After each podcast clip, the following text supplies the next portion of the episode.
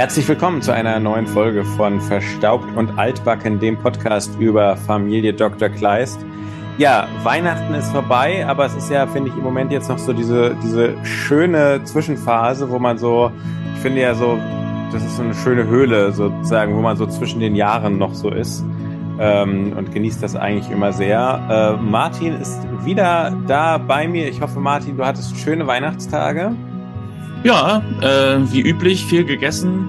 Bin ja nicht so ein Süßkram-Fan, aber ich esse immer sehr gerne die Festtagsspeisen. Sowas wie, keine Ahnung, Ente, Gans, Rotkohl, Klöße. Das ist voll mein Fall.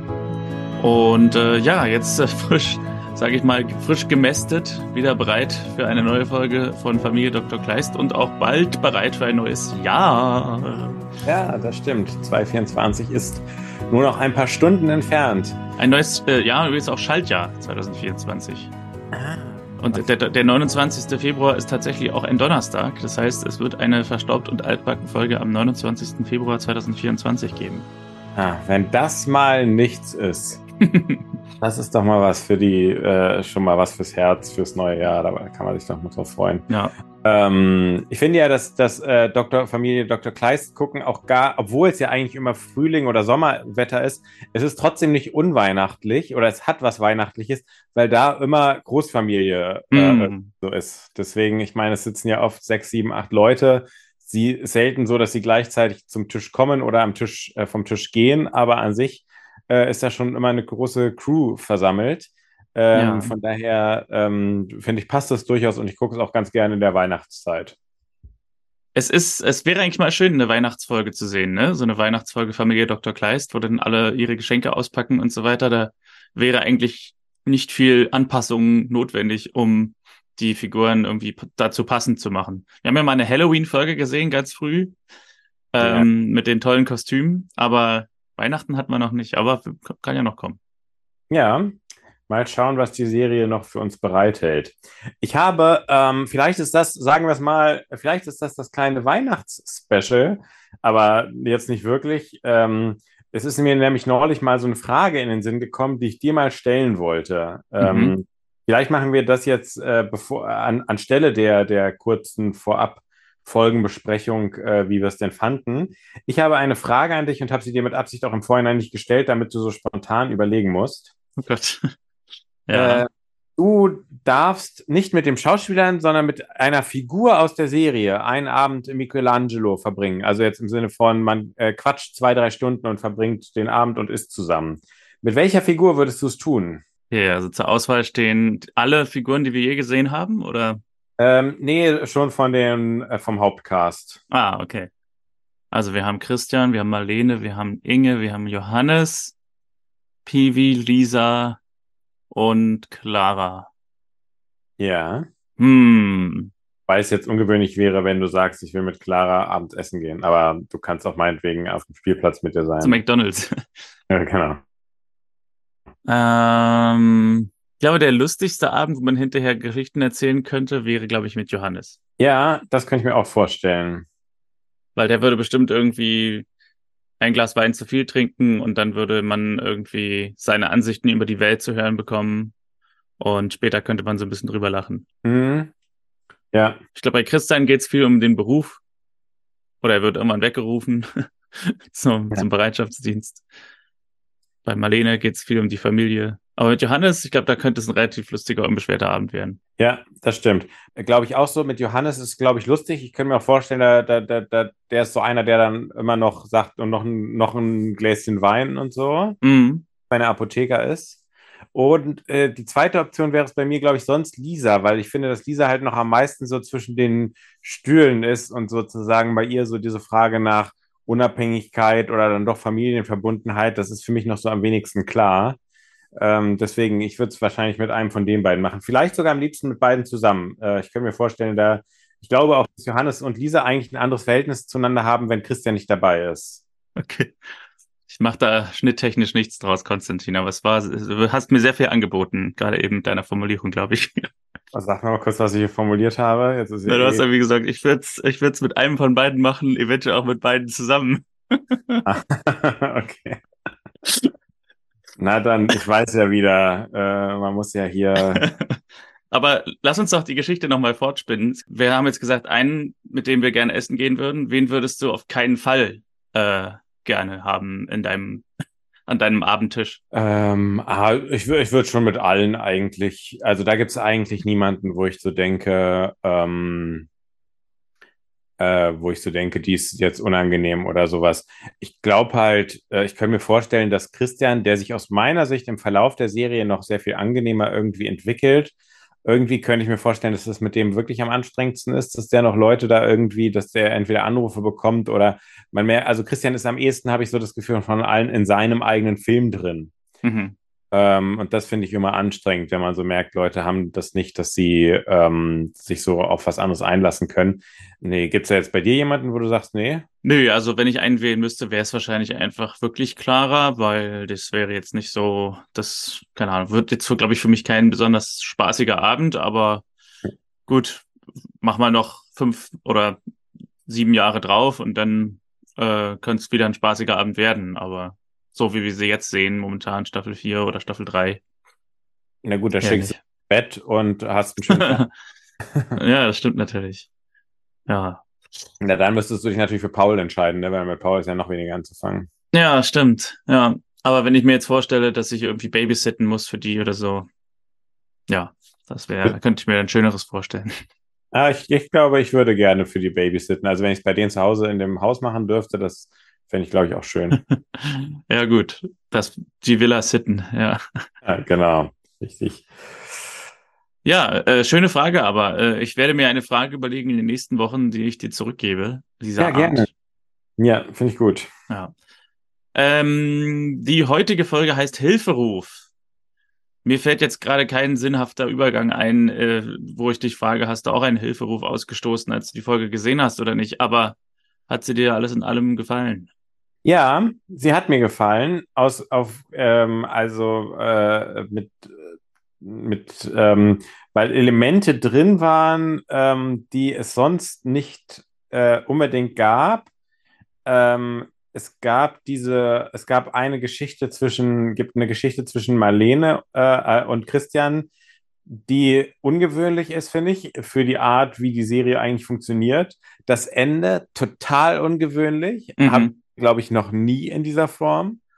Und ähm, es gibt ja einen Konflikt, der an einen der besten Bücher, die ich je gelesen habe, erinnert. Ähm, natürlich ist das jetzt sozusagen so ein bisschen, äh, ich will das jetzt nicht in ein falsches Licht drücken, aber ich kann es, glaube ich, schon mal so ein bisschen auch vorwegnehmen. Eines meiner absoluten Lieblingsbücher ist das Buch Der Vorleser von Bernhard Schlink.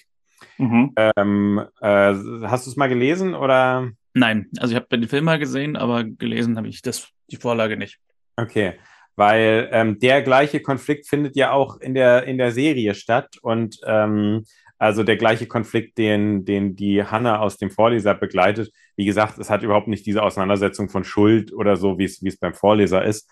Aber ähm, das hat mir irgendwie ganz, äh, ganz gut gefallen. Also ich war, ich war am Ende, dachte ich doch, es ist eine ungewöhnliche Folge und das hat mir, das hat mir gut gepasst.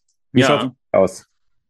Ja, also ich finde die Gaststory tatsächlich ganz gut, ähm, die eben der beiden Gastfiguren.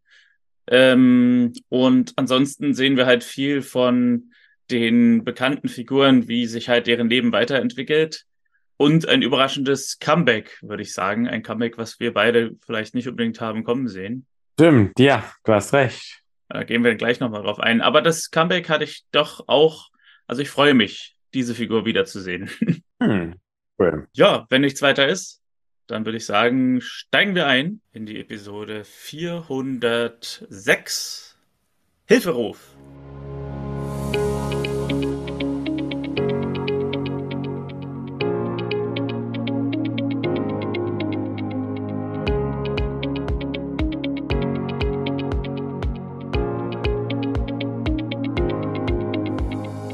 Wir starten mit Marlene und Christian und Paul, die im Ehebett liegen. Und Marlene kriegt eine SMS von Gregor, äh, der schreibt, er wartet. Und äh, witzig, mir ist übrigens aufgefallen, die Musik setzt ein. Und es ist die Musik, ich erkenne die mittlerweile sehr gut, weil ich diesen Job so oft höre. Die Musik, die auch einsetzt bei Mein Mann ist letztes Jahr gestorben. ah. Soll ich Soll ich vielleicht äh, die Szene nochmal erzählen? Sie wird wohl auch dieses Mal wieder ihren Weg in die Folge finden. Meine Eltern, oh, die sind schon lange tot. Und mein Mann ist vor zwei Jahren gestorben, ein Unfall. Wir hatten gerade Zeit, um unser Leben zu genießen, da war es vorbei mit der schönen Zweisamkeit. Ja, und etwas später äh, setzt sich Marlene an ihren Laptop und ruft per, ich sag jetzt mal Skype, weil man weiß, was gemeint ist. Das war irgendeine sehr rudimentäre andere App hier. Aber sie ruft per Skype Gregor an und Fanfaren, Trompeten und Feuerwerk. Die Rückkehr von Martin Göris. Sagenhaft, was man mit digitaler Technik alles machen kann. Und Gregor Holstein in die Serie Familie Dr. Kleist. Äh, was sagst du, Martin Göris? Also, habe ich eben schon angedeutet. Ich glaube, haben wir nicht damit gerechnet, dass er nochmal wiederkommt. Aber ähm, was denkst du? Ähm, ja, erstmal habe ich mich auch gefreut, weil das ja irgendwie, also damit hatte ich auch wirklich nicht gerechnet. Ähm, und vor allem, äh, aber das, da darf ich jetzt nicht zu viel vorwegnehmen, ist es ja auch spannend, also es scheint ja noch nicht das Ende der Entwicklung zu sein. Irgendwas Mhm. passiert doch jetzt und ähm, mal gucken, was da jetzt daraus passiert. Wir haben ja von Marco Witthoff erfahren im Interview, dass sie immer ungefähr ein Jahr vor der Ausstrahlung gedreht haben. Darum habe ich jetzt mal so überlegt, wenn diese Ausstrahlung 2010 war, müsste die, ähm, jetzt gucke ich nochmal kurz nach, ob es wirklich 2010 war, müssten die Dreharbeiten irgendwie so 2009 gewesen sein. Und Staffel 1 kam 2004 raus und war dann dementsprechend wahrscheinlich 2003 vor der Kamera. Das heißt, auch für den Schauspieler sechs Jahre her, dass er die Rolle zuletzt gespielt hat. Hier ist es jetzt nur ein kleiner Auftritt auf dem Bildschirm. Aber wie du ja schon sagst, es wird angedeutet, dass die Rolle jetzt nochmal wiederkommt. Also die Ausstrahlung war 7. Dezember 2010. Also ziemlich genau vor 13 Jahren. Und äh, ja, also krass, nach sechs Jahren so eine Rolle wieder zurückkehren zu lassen, ist doch Ja. eigentlich mal ganz cool. Ja, ähm, er sagt hier, also Gregor sagt hier, es geht ihm großartig. Er war die ganze letzte Nacht im Outback. Die Kängurus bekommen Junge und er begrüßt Clara. Und Clara ruft, hallo Gregor. Die erste Interaktion dieser beiden Figuren habe ich mir hier aufgeschrieben. Denn ähm, als Gregor das letzte Mal in der Serie war, war Clara noch kein Thema. Und als sie dann in Staffel 2 dazu kam, war Gregor raus aus der Serie. Hm. Also das erste Mal, dass die beiden hier sichtbar interagieren, wobei sie sich hier kennen. Also sie haben wohl öfter mal geskypt, aber ja, Gregor und Clara, das erste Mal gemeinsam in einer Szene. Und dann muss Gregor auch erstmal los, sagt, äh, hab euch lieb alle zusammen und ja, hat zu tun. Kurzer Auftritt von Gregor hier nur auf dem Bildschirm, aber wie gesagt, wird angedeutet, er wird wiederkommen im weiteren Verlauf der Folge. Am Frühstückstisch kommentiert Johannes dann, dass es doch ein Wahnsinn ist, dass Gregor 14.000 Kilometer weit weg ist und man hat trotzdem das Gefühl, wenn man mit ihm über Skype zu tun hat, er sitzt im Zimmer. Lisa kommt zum Frühstück, ist eher niedergeschlagen und alle gucken sie an. Sie soll sich doch mal setzen. Also, sie hat sich ja in der letzten Folge von Michael getrennt, weil der noch verheiratet ist. Und ja, Lisa möchte nicht wirklich was essen, sondern möchte lieber Clara und Paul wegbringen. Und Marlene, als äh, Lisa dann wieder weg ist, kommentiert, die Trennung von Michael nimmt sie mit. Und Christian fängt an, ja, ich habe ja gleich gesagt, dass, aber wird dann von den, wird dann von den Blicken der anderen unterbrochen, die ihn so ein bisschen strafend angucken, dass er jetzt endlich die Klappe halten soll, dass er, dass er recht gehabt hat. Ja, und dann müssen alle los zur Arbeit. Und vor dem Haus springt Marlenes Auto nicht an.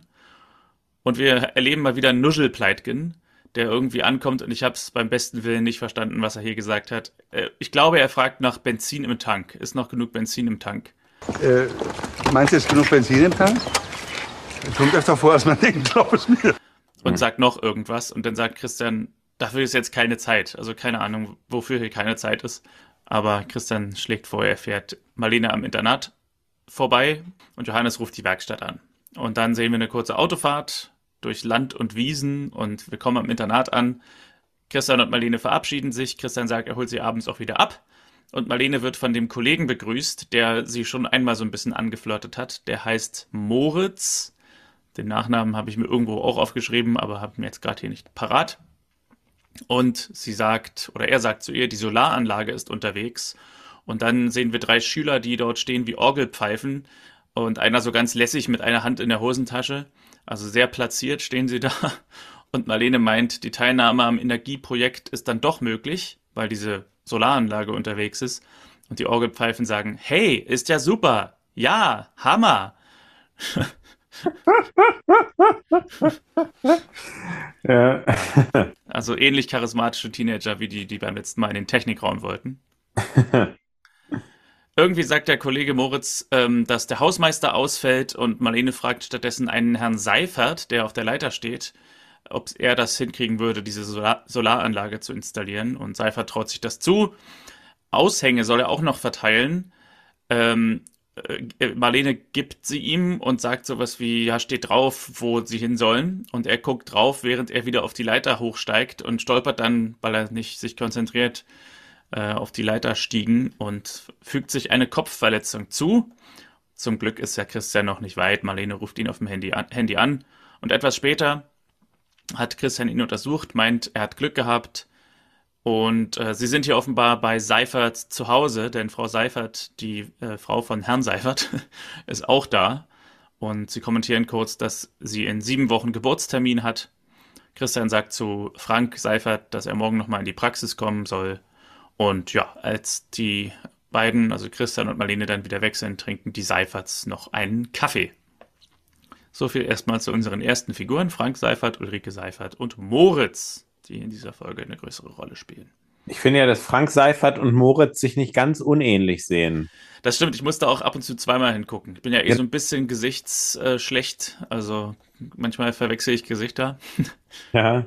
ähm, Casting-technisch glaube ich vielleicht, also hätte ich gesagt, äh, geht vielleicht so, dass man noch irgendwie ein Charakteristikum einbaut, äh, was irgendwie ja jemand von denen hat, wo man es auch sofort erkennt, weil so dachte ich auch manchmal, ah nee, ist das jetzt, äh, ja. äh, ist, äh, wer, wer ist es jetzt? Im weiteren Verlauf der Folge erkennt man es eigentlich nur daran, einer von den beiden hat ein Pflaster auf der Stirn von dieser Äh, Kopfverletzung. ja, stimmt. der andere nicht. Johannes ist am Telefon mit der Werkstatt und äh, ja, muss denen ziemlich genau erklären, dass er nicht mit dem Auto in die Werkstatt kommen kann, weil das Auto ja nicht anspringt. Und als er dann auflegt, sagt er, die stellen sich an wie die ersten Menschen.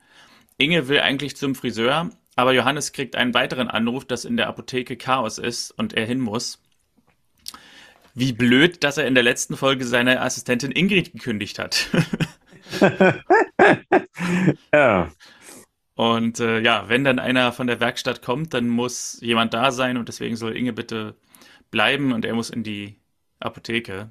Und Inge sagt, das ist mein dritter Anlauf beim Friseur und sie sieht schon langsam aus wie ein chinesisches Teehäuschen. Aber Johannes bittet sie inständig und sie sagt zu. Da hätte ich ihr ja auch nicht recht gegeben. Also ich fand, das war jetzt auch nicht so dramatisch. Aber Ja, meistens sieht man ja selber seine eigenen Haare immer etwas kritischer als der Rest. ja, wem sagst du es, ja. Im Internat hängen dann Frau und Herr Seifert die Aushänge auf und die Orgelpfeifen sind auch wieder da, sprechen ihn an, was es denn Neues gibt und er sagt, ja, lest selbst den Aushang. Und auf dem Aushang stehen neue Öffnungszeiten des Schülerbistros, jetzt von 10 bis 19 Uhr. Unser Antrag ist also durch, sagt eine Schülerin. Die Kleist ist doch echt cool. Hier nun diverse Fragen für dich zu diesem kleinen Dialog. Hast du in der Schule mal Anträge gestellt oder mitbekommen, dass Schüler das machen? Äh, ähm, ich war ja immer mal wieder gewählt, auch als Klassensprecher und so. Äh, Anträge konkret kann ich mich jetzt nicht dran erinnern, nein. Weil es scheint mir ein sehr bürokratischer, eine bürokratische Formulierung zu sein. Die sind ja nicht irgendwo, weiß nicht, auf, irg- auf einem Arbeitsplatz oder so. Also wenn ich Ja. ein Anliegen gehabt hätte, hätte ich vermutlich keinen Antrag gestellt, sondern hätte vermutlich irgendeinen Lehrer angesprochen und gefragt, ob das vielleicht ginge. Und dann hätte der vielleicht seine Kolleginnen oder so gefragt oder seine Vorgesetzte und dann wäre Ja. es vielleicht irgendwann so durchgegangen. Aber dass sie wirklich hier so, okay, wir müssen einen Antrag stellen und dann nach einem Aktenzeichen NY34, da machen wir noch den Stempel rauf, dann müssen wir es auch bis Mittwoch einreichen, die äh, Frist endet um 18 Uhr und so und dann äh, kommt einfach irgendein Aushang, die Öffnungszeiten sind jetzt verändert. Ah, unser Antrag ist durch. Das Ja, scheint mir irgendwie kein realistisches Bild der Schule zu sein. ja stimmt. Dann Frage 2. Hältst du 10 bis 19 Uhr in der Schule für angebrachte Öffnungszeiten? Das sind so die Sachen, wo ich immer denke, toll, dass du das äh, so aufmerksam beobachtest. Äh, ähm, vollkommen berechtigte Frage. Äh, nein, 10 bis 19 Uhr ist vollkommen absurd. Also es ist absurd, weil es zu spät anfängt und zu spät aufhört. ja, Äh, 10 ist ja hoffentlich, also die meisten Schulen, also ich wünsche denen gerne, sie sollen um 9 Uhr erst anfangen, aber Schulen beginnen ja klassischerweise um 8. Und dann ist es ja meistens so, also wenn wir jetzt, wir waren ja zusammen auf, der, auf dem Gymnasium, ich kann mich erinnern, die Pause war von halb zehn bis zehn vor zehn. Und das ist natürlich toll, wenn dann das Schülerbistro sagt, ja, kurz nach der Frühstückspause öffnen wir. In der dritten Stunde. Genau. Und dann geht es bis in den Abend. Also da kann man sich so richtig vorstellen, manchmal ist man doch so in irgendwelchen anderen Städten unterwegs und merkt dann so krass, hier passiert ja gar nichts mehr und irgendwie sitzt nur noch irgendwie ein trauriger Wirt hinterm Tresen. So ähnlich ist das dann wahrscheinlich auch. Es wäre noch besser wäre gewesen, wenn ich stehen würde Montag bis Samstag oder Montag bis Sonntag äh, oder Dienstag bis Sonntag. Montag ja, geschlossen. Genau. Ja. Äh, sehr gut, sehr gut äh, beobachtet. Also das Einzige, was ich sagen würde, es ist ein Internat, von daher die, die Zeit nach hinten okay, weil die ja wahrscheinlich dann da bleiben auch. Ah. Aber 10 Uhr öffnen ist trotzdem komisch. Ähm, ja. Weil, äh, ja, aber auch selbst 19 Uhr. Also ich glaube, meine, was war immer die Endzeit, wenn die, wenn wir 10 Stunden hatten? Ich glaube, selbst da war es 17.30 oder sowas. Ja, 17.30, ja. Ja, also da ist 19 Uhr dann schon. Wer, vor allem, bei uns war es ja auch so, dass das Schülercafé ja auch von Schülern gemacht wurde. Also das ja. Schülerbistro ist vielleicht nicht das gleiche, aber das würde ja bedeuten, dass Schüler selber bis 19 Uhr da arbeiten. Zumindest ja. bei uns wäre es so. Ja, stimmt. Stimmt, da gäbe es immer noch die Schüler, die, äh, wo es dann heißen würde, ja, du, ich muss noch lange hier bleiben, hab heute genau. äh, das Bistro. Ja. Und die dritte Frage ist, ist dir aufgefallen, dass es zwei Schreibfehler auf dem Dokument gibt? Ah, lass sie mich einmal ganz kurz finden. Das sind nur ganz kleine Sachen, aber ähm, also einmal ist es, es ist ein Wort vergessen. Wir freuen euch mitteilen zu können. Oh, das habe ich zum Beispiel nicht gesehen. Okay. Ah, okay. Es fängt an mit wir freuen euch mitteilen zu können, Komma das würde ich jetzt auch sagen mit Dopp äh, mit mit mit SZ ist im Jahr 2010 auch nicht mehr in Ordnung. Ja, aber an der Stelle ist auch noch ein anderer Fehler. Äh, nach dem Komma ist kein kein Leerzeichen. Genau, kein ne? Leerzeichen. Genau. Das ist gelungen ist, eine Verlängerung der Öffnungszeit des beliebten Schülerbistros einrichten zu können. Ist natürlich auch ein bisschen schlecht. Also Öffnungszeit hin. Also man sagt ja nie, du, ich habe jetzt eine neue Öffnungszeit. Genau, höchstens wenn es eine neue ist. So, ich habe jetzt noch einen Tag offen oder so. Genau. Ja. Danken für eure Anregungen und hoffen auf eine vertrauliche Zusammenarbeit mit der Schülervertretung. Aber da äh, nach dem Punkt ist auch kein Leerzeichen. Ah, ja. Also das, der, der, der, der, Zettel ist, wir freuen euch mitteilen zu können. Ja, das ist eigentlich echt, äh, tja, Marlene Kleis. Ähm, wir freuen euch mitteilen zu können. Unterschrift drunter. Frei nach Boris Becker, dass ich stolz Deutscher zu bin. ja, stimmt. ja, äh, stark. Die, das ist doch wieder eine schöne Szene hier für unsere Zettel kurz mal angehalten und geguckt, ja. was draufsteht. Johannes hat also eine neue Assistentin, Ingrid ist raus, aber mit der neuen Assistentin hat er alles schon geklärt und Spengler betritt die Apotheke, hat Kopfschmerzen. Warum hat er Kopfschmerzen? Nun, er hat jetzt nach den letzten, was waren es, indische Investoren, hat er jetzt russische Investoren und die wollen die ganze Zeit saufen. Tja, und Spengler braucht noch ein Highlight für seine Gäste, die draußen warten. Also irgendwas Kulinarisches will er noch ihnen anbieten in Eisenach. Aber alles ist ausgebucht. Und Johannes erwähnt, dass Inge doch dieses Café äh, hat, aber es noch nicht eröffnet hat. Wie schade. Und Spengler sagt, ja, prima Idee. Ist ja nur für einen Tag. Er muss jetzt los. Aber Johannes soll Inge Bescheid sagen, morgen Vormittag im Restaurant. und schöner Moment auch, geht nochmal so zu Johannes und sagt so ganz verschwörerisch, Herr Kleist, danke schön. ja, er ist, er bleibt seiner übergriffigen äh, äh, Art und Weise, die, die bleibt da. Also die, die hat er nach wie vor. Ähm, und versteht nicht so richtig, was die anderen ihm, ihm, ihm für Zeichen geben. Glaubst du eigentlich, dass sozusagen im Rahmen der Political Correctness-Frage das heute in Ordnung wäre, dass man so diese klischeehafte Darstellung, ich habe Russen da und die wollen nur trinken, dass das heute durchgehen würde oder gäbe das ein, äh, gäbe das Ärger? Gute Frage. Also mit Russen habe ich nicht das Gefühl, dass es so ein großes Thema wäre. Aber es wäre interessant, wenn es mit den Indern irgendwie sowas gegeben hätte. Keine Ahnung. Die, die Inder wollen die ganze Zeit nur Bollywood gucken oder so. Ja. Also je nachdem, woher die Gruppe ist, die, äh, um die es geht, ist es so ein bisschen, ne? Also Russen, die wollen die ganze Zeit saufen. Ja, ist ein bisschen so ein Stereotyp, ne? Aber mhm. ja, Russen sind jetzt vielleicht nicht so die, die von von Diskriminierung getroffen werden. Keine ja, Ahnung. Hätten jetzt so wenig die Gruppe, wo man, wo man, also da, äh, das wäre, glaube ich, hätte keinen Aufschrei gegeben. Ja, ja. Ähm, Seifert tauscht eine Lampe aus auf der Leiter und Marlene meint, das Flackern, das hat sie schon gestört. Seifert ist ein Schatz und die Solaranlage ist abholbereit am Güterbahnhof. Seifert sagt, er hat sowieso morgen einen Termin bei Christian, da kann er sie abholen. Marlene sagt, wunderbar, dann bis morgen. Seifert kommt dann später nach Hause und ruft seine Frau und die hat, ihr im, die hat ihm eine Nachricht auf einem Diktiergerät hinterlassen.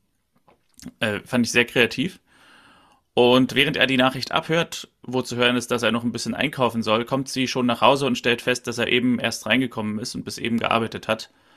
Und sagt, ja, wir können auch morgen einkaufen. Er sagt, er muss eh nach Eisenach für die Solaranlage. Die Montage wird hoffentlich nicht zu schwer. Er kriegt das aber hin, das ist seine Chance.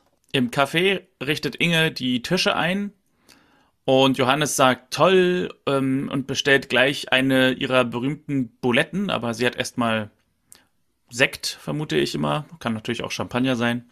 Und sie stoßen auf Erfolg an. Und Inge sagt, wenn jetzt noch das Geschirr rechtzeitig kommt, dann schläft sie wieder ruhiger. Und, und Johannes fängt an zu erzählen von der Begegnung mit Spengler. Spengler war heute in der Apotheke, er will morgen vorbeikommen. Und Inge fragt, warum? Und Johannes äh, sagt, ja, ich, ich habe das auch nicht so genau verstanden. Er plant ein Essen für die Investoren. Und Inge sagt, ja, ich habe doch noch gar nicht eröffnet. Ja, das habe ich ihm auch gesagt. Prösterchen. Ja, ich habe das nicht so genau verstanden. Er plant wohl irgendwas für seine Investoren. Ich glaube, so ein kleines Essen oder sowas. Ich habe doch noch gar nicht eröffnet. Ja, ich habe ihm das gesagt. Prösterchen.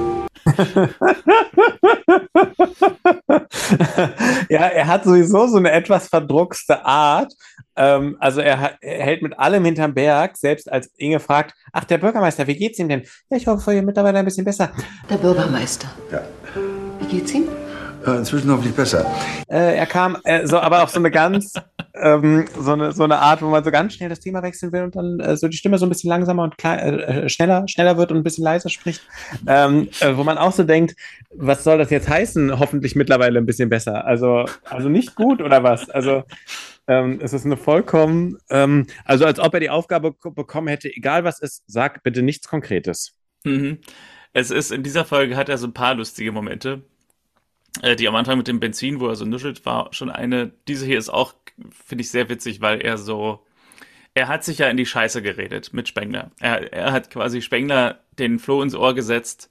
Da gibt's doch noch dieses Café, was noch gar nicht eröffnet hat, wo Inge Kleist, die ist ja eine tolle Köchin auch, hat er, glaube ich, gesagt, in der Szene in der Apotheke, ähm, mhm. ähm, wo Inge Kleist da irgendwie theoretisch eine Location hätte. Spengler ist dann darauf eingestiegen und hat gesagt, ja, tolle Idee, ähm, könnte man übrigens, kleiner Einschub, auch ähm, noch darüber diskutieren, ob Spengler vielleicht genau das wollte, mhm. also erreichen wollte, dass Johannes irgendwie von Inge erzählt, weil er weiß ja genau, dass Inge da einen Kaffee macht.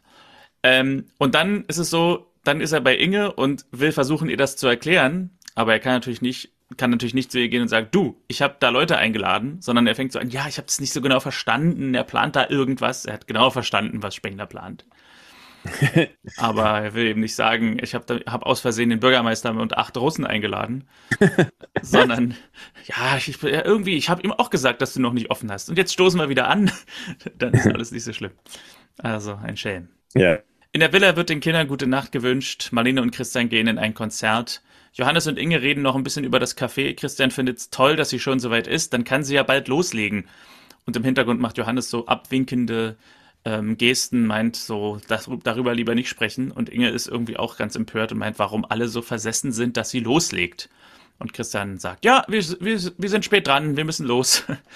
Und ähm, Inge fragt Johannes, was Spengler eigentlich von ihr will. Und Christian sagt, vielleicht will er mit dem Kaffee angeben. Am Morgen wacht Clara auf, sieht die Zeit und weckt Marlene und Christian, ob Gregor sich schon gemeldet hat. Ähm, und Marlene und Christian stellen fest, sie haben verschlafen und stürmen los, trinken noch einen hastigen Kaffee, stehend in der Küche. Marlene sagt, sie hat einen Traum gehabt, dass jemand geschrien hat, der sich anhörte wie Gregor. Und ja, während sie dann losgehen, sagt Christian zu Inge, der Kaffee ist leider nicht gut. Und ja, Inge hatte auch einen schlechten Traum. Eine Horde russischer Bären hat das Kaffee verwüstet. Und dann trinken sie auch einen Schluck vom Kaffee und er ist wirklich ungenießbar. Hier gibt es keine Pointe, was mit dem Kaffee passiert ist, aber. Ja, ich dachte auch irgendwie, äh, als ob das eigentlich genau entweder später nochmal eine Story wird oder ähm, ähm, äh, oder irgendwie, ja genau, sich irgendein Missverständnis auflöst oder keine Ahnung was, ne? Aber passiert nichts. Äh, Ja. Ja. Vielleicht sollte es einfach aussagen, dass Inge irgendwie mit den Gedanken woanders ist und selbst den Kaffee zu Hause nicht mehr hinkriegt. ja. Draußen an Marlenes Auto springt das Auto wieder nicht an und Christian macht die Motorhaube auf und schaut mit Kennermine hinein. Das ist immer so ein Ding, so ein Männerding auch, ne? Also, ich könnte auch morgen mal eine Motorhaube aufmachen und reingucken, aber ich würde nichts sehen. Also, Ja, stimmt. Lass uns das doch mal demnächst öfter mal so machen, dass man es einfach. weißt du, was eigentlich gut wäre, wenn wir uns ein, ein völlig funktionierendes Auto stellen, die Motorhaube aufmachen und so reingucken? Und wenn dann der Erste anhält und sagt, na, was ist? Nee, wir haben es gleich. Und dann fummeln wir an irgendwie so einer kleinen Schraube rum, machen zu und starten das Auto und es ist perfekt. Ah, geht wieder. Klasse. So, wir haben es hingekriegt. Der Genau. ist dann total beeindruckt, der andere. Ja, können wir gerne mal machen. Ähm, also das Auto springt nicht an und Christian meint, eigentlich kann ich dir heute nicht mein Auto geben, denn ich habe ähm, Hausbesuche. Und Marlene sagt, die schaffst du doch auch mit dem Rad. Und sie diskutieren noch mal kurz, aber dann stimmt Christian zu, das Rad zu nehmen. Doch in dem Moment, als er die Motorhaube schließt, springt das Auto dann doch an. Ich habe ich kurz überlegt, ob Christian vielleicht von Marlene verarscht wurde.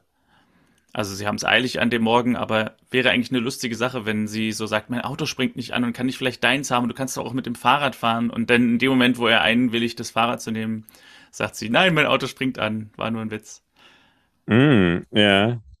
Stimmt, der ist mir nicht, äh, ist mir nicht aufgefallen, aber ja, kann, äh, hätte sein können, ja. Ja. Also es wäre eigentlich ein Christian-Gag.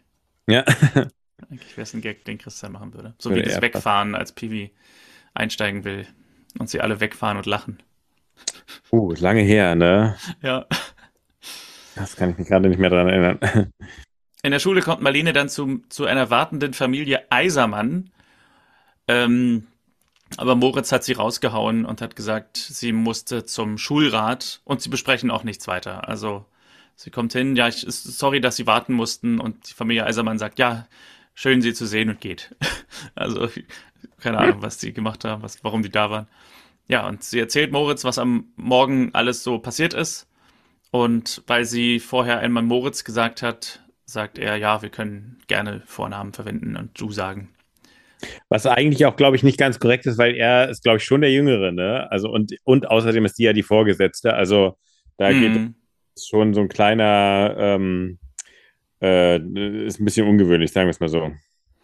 Ja, ich glaube, es gab schon eine andere Folge, wo sie ihn Moritz genannt hat, als er, glaube ich, in der ersten Folge, wo er aufgetaucht ist, sich vorstellt oder so. Aber ganz sicher bin ich mir nicht mehr. Okay. Christian kommt in die Praxis und Konstantin, es wird wieder Zeit. Nora hat den Kaffee entsorgt, denn amerikanische Studien belegen, dass Teetrinker viel weniger gestresst sind. Und Herr Seifert ist auch da, also äh, Frank Seifert, und hat pa das Patientenblatt nicht ausgefüllt. Aber Christian meint, das kann er auch nächstes Mal machen, wenn er kommt. Ist ja heute nur ein Routinecheck. Der Routinecheck enthüllt, dass es einen 160 zu 110, also einen viel zu hohen Blutdruck gibt. Und er fragt ihn, ob er nachts durchschläft. Ja, er wacht schon ab und zu mal auf, sagt er. Ähm, und Christian gibt ihm ein Präparat, das er jetzt morgens und abends jeweils ähm, immer eine ha- halbe Tablette nehmen soll. Und er soll sich viel bewegen, wenig Stress haben und sich gesund ernähren. Nora hat auch was, was äh, sie fachmännisch vorschlägt, nämlich Weißdorntee. Ähm, für jedes Leiden gibt es den richtigen Tee. Christian meint, es soll noch ein Blutbild gemacht werden und ein Belastungs-EKG und morgen soll er an das Patientenblatt denken. Und Nora kommt wieder herein mit Christians Tee. Hopfen, Blüte, Kardamom, Ingwer, Pfeffer, Brennnessel, Puer, Puer, keine Ahnung, was das ist, damit die Energien fließen. Und Christian trinkt einen Schluck Tee und meint, seine Energien fließen hervorragend, besonders mit Kaffee. Und jetzt wird es mal wieder Zeit für unser beliebtes Segment.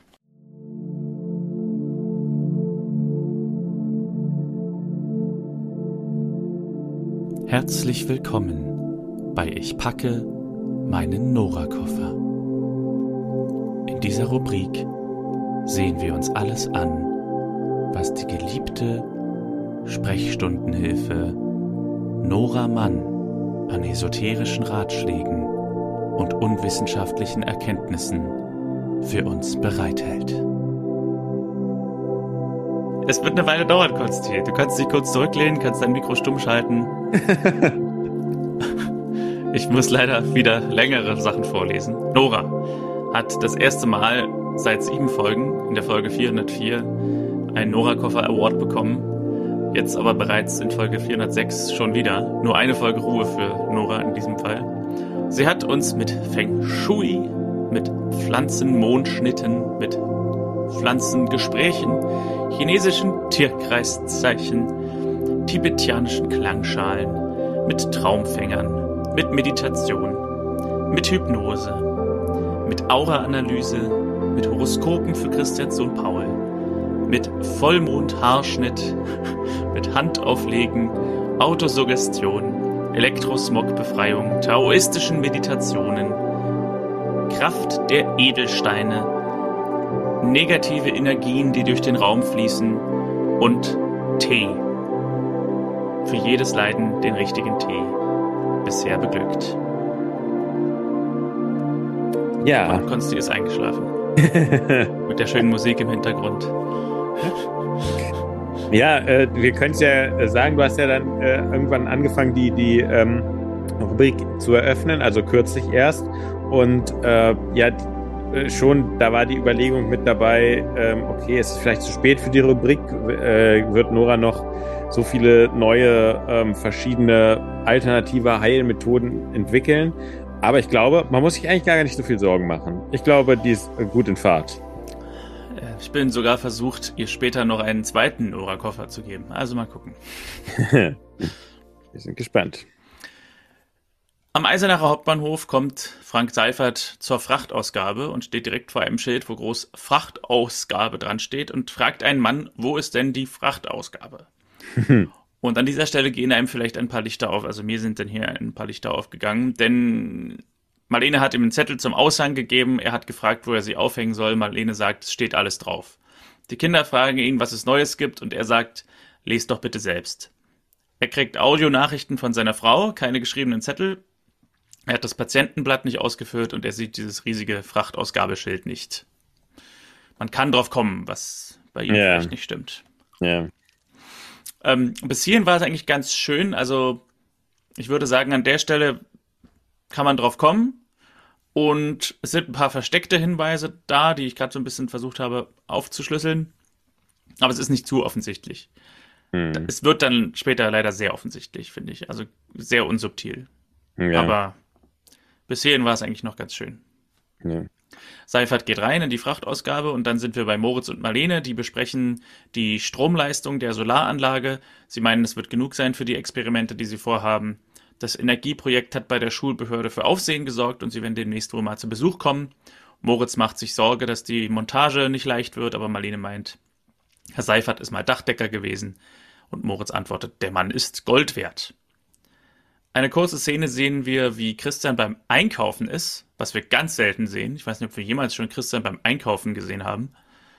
Und Seifert äh, ist auch da und er sieht Seifert eine andere Einkäuferin fragen, wo denn der Weißdorntee ist, weil er die Brille nicht dabei hat. Die andere Person sagt aber, sie hat die Brille auch nicht dabei und fragt daher die Angestellte, die direkt daneben steht. Warum hat er nicht die Angestellte gefragt? ja, stimmt. Stimmt, vielleicht hat er es noch nicht mal das erkannt. War auch interessant die Frage, was macht sie jetzt eigentlich, die andere Käuferin, ohne ihre Brille? Also kann die überhaupt irgendwas sehen? Ja, auch wahr. Vor allem, die hat ja auch noch einen Einkaufswagen. Also, das ist nicht so, dass man sagt, ah, die holt das Brot und das war's, sondern äh, ja, aber gut, manchmal, ich meine, ich glaube, wenn ich jetzt nur meinen heutigen Einkauf zum Beispiel überlege, äh, den hätte ich, glaube ich, auch ohne Brille ganz gut absolvieren können. Also ich jetzt, ich, ich habe, also wenn ich jetzt die gleichen Sehprobleme gehabt hätte, oder sie kann vielleicht auch nicht lesen, äh, wer weiß. Vielleicht, ja. Eine gute Vielleicht. Frage. Ähm, und witz, witzig ist auch versteckt, ist ja dann die Sache, dass er diese, diesen Rat von Nora beherzigt mit dem Weißdorntee. ja, stimmt. Holt sich den tatsächlich. Ja, und äh, findet den Das Tee alles dann. unter der Beobachtung, das alles unter der Beobachtung von Dr. Kleist, der dann plötzlich feststellt, ah, die Patienten äh, nehmen anscheinend die Ra den Rat von Nora an. Ja, Christian beobachtet ihn die ganze Zeit und ist ein bisschen, ja, misstrauisch, sage ich mal. Inge führt Spengler und Johannes ins Café, meint, es geht wirklich nicht und Spengler sagt, ach, mit geringem Aufwand kann man hier doch morgen die Gäste empfangen. Inge fragt, warum denn eigentlich hier? Und Spengler antwortet, ihre Kochkünste sind legendär, hat er zumindest von Johannes gehört, und es gibt keinen besseren Ort für ruhige Geschäftsgespräche und schließlich hat er ja auch für die Aufhebung des Baustopps gesorgt. Also eine Hand wäscht die andere. Und Johannes sagt, es wäre außerdem Riesenwerbung für das Café.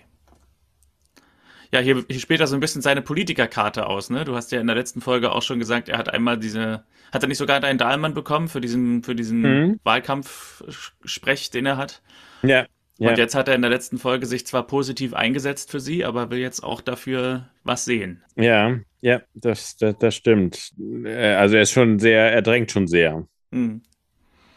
Seifert kommt am Internat an, alles ist klar gegangen, eine dicke Anleitung zur Montage hat er dabei und Moritz nimmt die an sich und fragt, wer soll das alles lesen? Jetzt wird's unsubtil. Und ähm, ja, das behalten sie am besten selbst und sie fangen an, den Lieferwagen auszuräumen. Christian sucht Nora in der Praxis und sie liegt auf dem Boden mit einer Yogamatte und sagt, sie streckt ihren Lebensnerv, damit die Energien besser fließen. Ich dachte, dafür muss man Tee trinken, sagt Christian. Ja, das ist die Übung zum Tee. Und ich mache Ihnen gleich eine ganz besondere Teemischung für heute. Und Christian hat eine ganz besondere Mischung dabei nämlich Kaffee. ich würde sagen, das ist leider, also ich kann da keine Gnade walten lassen, das ist der zweite Nora Koffer in dieser Folge. Den, den Lebensnerv strecken. Also jetzt dreht sich völlig durch. Inge zu Johannes meint, wie soll sie das denn schaffen? Ihr Personal fängt doch erst am 15. an. Und Johannes meint, ach, ein Essen für acht, das schaffst du doch mit links. Aber es fehlt auch noch ein Kellner. Und Inge schlägt vor, Johannes könnte kellnern, aber der meint, er hat zwei linke Hände. Inge meint, ach, das schafft er. Oder willst du lieber kochen? Äh, Schnitt auf äh, Frank Seifert, der die Kisten ausräumt und diese Anleitung sieht und dann sofort mit dem Handy seine Frau anruft. Sie schaut sich die Anleitung dann später an, als sie auch vor Ort ist und sie verstehen die Anleitung beide nicht. Also sie kann sie lesen, er kann sie nicht lesen, aber sie versteht nicht, was da geschrieben steht und er ja, auch nicht so richtig, also sie kommen nicht so richtig weiter. Lies doch selber, sagt sie, und er sagt nur haha. Und Marlene kommt dazu, ist neugierig, was macht denn Frau Seifert hier? Und Frau Seifert sagt, sie interessiert es einfach, was mein Mann so treibt. Hm. Und äh, ja, gehen Sie lieber in die Wohnung zurück, sagt Marlene. Sie ist ja im achten Monat schwanger. Marlene macht Feierabend etwas später und verabschiedet sich von Moritz. Das Auto springt aber wieder nicht an. Und Moritz ist auch ein Mann, er entkommt auch nicht aus der Männerrolle. Er öffnet fachmännisch die Motorhaube und mhm. sieht sofort, was es ist. Sie haben einen Marderschaden. Sie haben einen Marderschaden. Und ähm, Moritz ruft morgen früh gleich die Werkstatt an. So wie du es übrigens jetzt gerade betont hast, könnte der Nicht-Eingeweihte denken, sie haben einen Mörderschaden. ja. ich habe jetzt eben an Traumschiff Surprise gedacht. Und Marlene meint, Christian wird sich freuen, dass er sie abholen muss. Und Moritz meint, das muss er nicht. Und deutet auf sein Motorrad. Und Marlene springt hinten rauf und sie fahren vom Gelände zu zweit auf einem Motorrad. Ja, Frage an dich. Würdest du, wenn dir jemand, äh, also du willst mit dem Auto irgendwo mitfahren oder sowas und das funktioniert dann nicht und dann bietet dir jemand an, du, ich kann dich auf dem, äh, meinem Motorrad mitnehmen, würdest du es machen? Ich würde jetzt erstmal nicht Nein sagen. Also ich denke, wenn der einen zweiten Helm dabei hat und mich kurz einweist, wie es geht, dann ja. Okay. Ich fände ja die, die Vorstellung sehr lustig, wenn wir auch noch mal kurz an unsere äh, Lehrperson denken, wenn bei uns plötzlich der Schulleiter mit der stellvertretenden Schulleiterin hinten drauf, also da bei uns war es umgekehrt, äh, vom, vom, vom Schulgebäude äh, gedüst wäre. Ähm, das wäre ein absurdes Bild gewesen. Ja, ich muss jetzt gerade nochmal überlegen, die, die, Gesichter dazu nochmal wie vor Augen rufen. Herr Frau Groß alles und Herr Feit. äh, okay, ja. Mal kurz noch besser wäre es natürlich gewesen mit dieser, mit dieser, mit dieser äh, chronisch schlecht gelaunten Sekretärin Frau Rosenfeld, wie hieß. Rosenkranz, Rosenfeld. Ja, genau. Aber dann schön in so einem Beiwagen. Und dann noch so ein Hund dabei. Frank Seifert meint, es ist seine Chance, diesen, diese Solaranlage. Ich habe es nicht so genau verstanden, muss ich ehrlich sagen. Er, er, er wittert hier irgendwie eine total große berufliche Chance. Der Hausmeister ist krank und er kann jetzt irgendwie beweisen, was er alles Tolles kann. Und das ist jetzt irgendwie seine Chance, da beruflich aufzusteigen im Internat. So scheint es. So meint er. Und meint also zu seiner Frau, das ist seine Chance und deswegen muss er das hinkriegen. Für die, die Frau sagt, es wäre eine Katastrophe für dich, wenn du wieder den Job verlierst und du solltest jetzt doch mal darüber nachdenken, einen Kurs zu belegen. Frank meint aber, das kriegt er auch so hin. Er muss nur beweisen, wie gut er ist. Und Ulrike sagt, aber was, wenn Herr Sievers nächstes Jahr in Rente geht? Frank, bitte tu was. Also bei Frank ist irgendwas los. Moritz und Marlene kommen mit dem Motorrad dann im Garten der Kleists an bei Lisa und Paul. Moritz freut sich einmal Paul kennenzulernen und Lisa meint, sie kann er auch kennenlernen. Und Marlene stellt sie vor, das ist Herr Runkel, mein Stellvertreter. Hier ist der Nachname, Moritz Runkel. Der Ritter Runkel.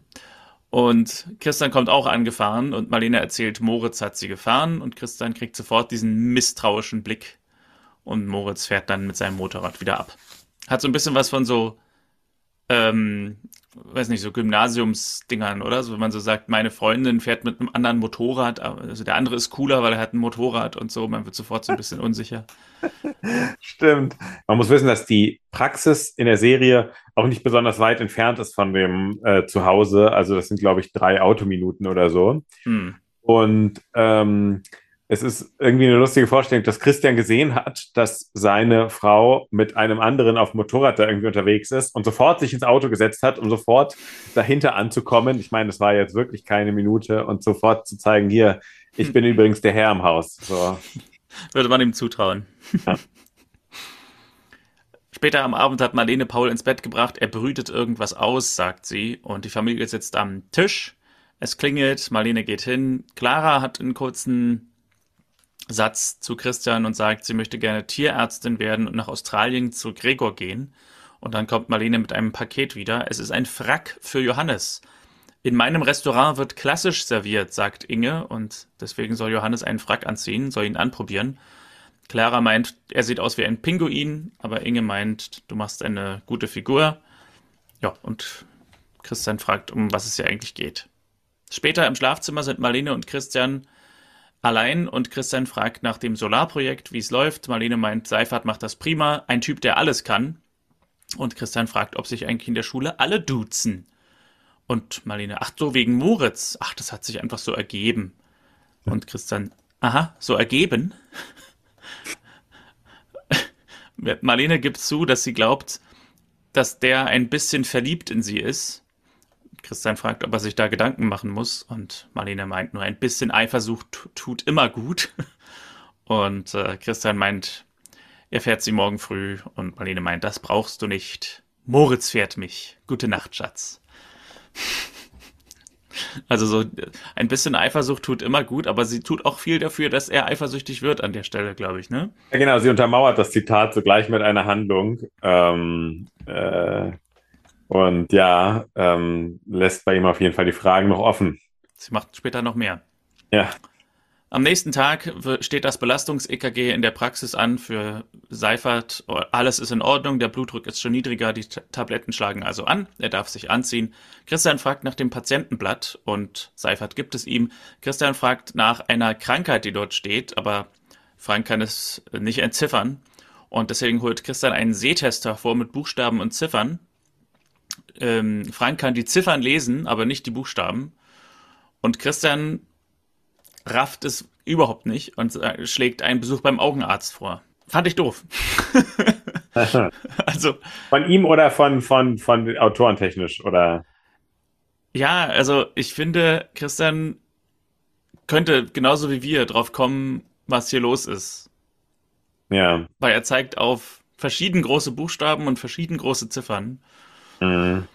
Und Frank entschlüsselt oder entziffert die Ziffern, aber nicht die Buchstaben und ähm, ja. Und ja, ich weiß nicht, Christian sagt, gehen Sie zum Augenarzt. Also das ist irgendwie, mhm. er, ist hier, er, wird hier ziemlich doof dargestellt. Naja, aber Christian äh, sagt Augenarzt und Frank sagt, ich muss dringend los und verlässt das Behandlungszimmer, um sich nicht mhm. bloßzustellen. Im Café bringt Johannes Gemüse. Inge weiß nicht, wie sie das alles schaffen soll. Lisa und Clara kommen herein und wollen helfen. Und Lisa und Clara sollen dann schon mal anfangen, das Gemüse zu machen. Johannes soll die Gläser polieren. Aber vorher äh, bitte noch ein paar Gläser Prosecco und Limonade für Clara. Und er kommt wieder herein mit einem Tablett, auf dem vier Gläser balancieren und albert herum, dass er stolpert und meint, dann war doch nur Spaß. Und stolpert dann wirklich. Peinliche Szene, also was ist mir auch schon passiert. Mhm. albern will und dann wirklich äh, stolpert. Und als alle Gläser zu Bruch gegangen sind, stellt er sich in die Mitte des Raumes und sagt, das Glück ist mit den Mutigen. das wirkt für mich so ein bisschen so, als ob man abends, äh, es gibt doch manchmal so diese, diese, es gibt doch irgendwie so ein Karten, äh, nicht, nicht Kalender, also kalendermäßiges Spiel, wo man irgendwie mehrere Wortgruppen hat und dann legt, wirft man die so, äh, legt man die um und dann kommt immer irgendein zufälliger Satz bei raus. Und so wirkte mir das da, dass man irgendwie einfach gesagt hat, ah, wir gucken jetzt einfach mal, was für ein Wort äh, jetzt aus, als nächstes hier so raus, was für ein Satz als nächstes rausgeschossen kommt oder äh, was für eine Lebensweisheit in irgendeinem, wie nennt man das, Generator, genau, ja. und dann war es halt eben das. Es ist sehr eigenartig. Ich, wir können ja mal versuchen, das zu entschlüsseln. Ähm, das Glück ist mit den Mutigen ist ein Spruch, den ich durchaus kenne. Es soll ja sowas aussagen wie, wer sich traut, irgendwas zu tun, der wird auch Glück haben, dem wird es auch irgendwie, ja, der, der, der hat dann auch Glück. Mhm. Aber wie passt das dazu, dass er mit dem Tablett reinkommt und vier Gläser sind zu Bruch gegangen, weil er äh, rumalbert? Ja gut, er will vielleicht darauf hinaus sozusagen, dass, dass er sagt, das Glück, äh, weil Scherben bringen ja Glück und ist mit denen äh, mutigen, weil er sich halt so mutig war, dass er sozusagen sich getraut hat, da so ein bisschen den, den, ähm, den Thrill auf sich zu nehmen. Aber dann hat er ja Pech gehabt, dass das. Ach so, weil du meinst, dass das die Scherben war die das, was ja, hm, weil die Scherben Glück bringen. Ja. Na gut. Also, es war ein Versuch. Ja, Hugo Egon Bader, ich lasse das mal so gelten. ja, stimmt. ähm, Frank Seifert ist auf dem Dach, montiert die Solaranlage. Moritz kommt und fragt, wie es aussieht. Soweit fertig, sagt Seifert. Es fehlt nur noch die Verkabelung. Und Moritz hat die Bypass-Dioden und er soll selbst mal schauen, wie es verkabelt wird. Gibt ihm die Anleitung, aber, oh, Seifert meint, ah, jetzt müssen wir erstmal Pause machen. Meine Frau muss zum Gynäkologen. Äh, Moritz kriegt auch einen Anruf von Marlene und sagt, natürlich kann ich dich nochmal fahren. Äh, wo ist eigentlich Verena? Tja, gute Frage. Wir haben, glaube ich, jetzt zweimal schon von Gynäkologie gesprochen, aber Verena Klein ist nirgends zu sehen. Ja, weder, ich meine, dabei könnte sie ja verbinden, könnte Marlene fahren und dabei noch zur, zur Praxis, aber gut. Es ist witzig, weil ich glaube, in den Folgen, wo Verena aufgetaucht ist, das waren ja bestimmt locker 10 bis 12, hat sie, glaube ich, zweimal Gynäkologie gemacht. Ansonsten war sie immer nur die Freundin, die irgendwie so ein bisschen Gerüchte verbreitet und alles sowas. Ja. ja und, und jetzt kommen Gynäkologen in der Story vor, aber jetzt kommt Verena Klein nicht vor. ja, äh, merkwürdig. Dann, ja, vielleicht war es dann so, da hatte sie dann doch keine Lust zu arbeiten oder so.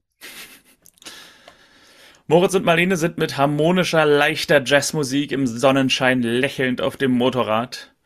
Und ähm, ja, ich habe mir hier aufgeschrieben, Christians eifersüchtige Reaktion war vielleicht ein bisschen überzogen, aber so sehr die überzogen war, so sehr übertrieben wird jetzt hier auch dargestellt, wie sie einfach unbeschwert das Leben genießen auf dem Motorrad, durch die Idylle cruisen und glücklich sind. So, weil ja. ja wirklich so im Grunde wie die Teletubbies so äh, da so langfahren und sich so anlächeln. So und Bäuche gegeneinander stupsen.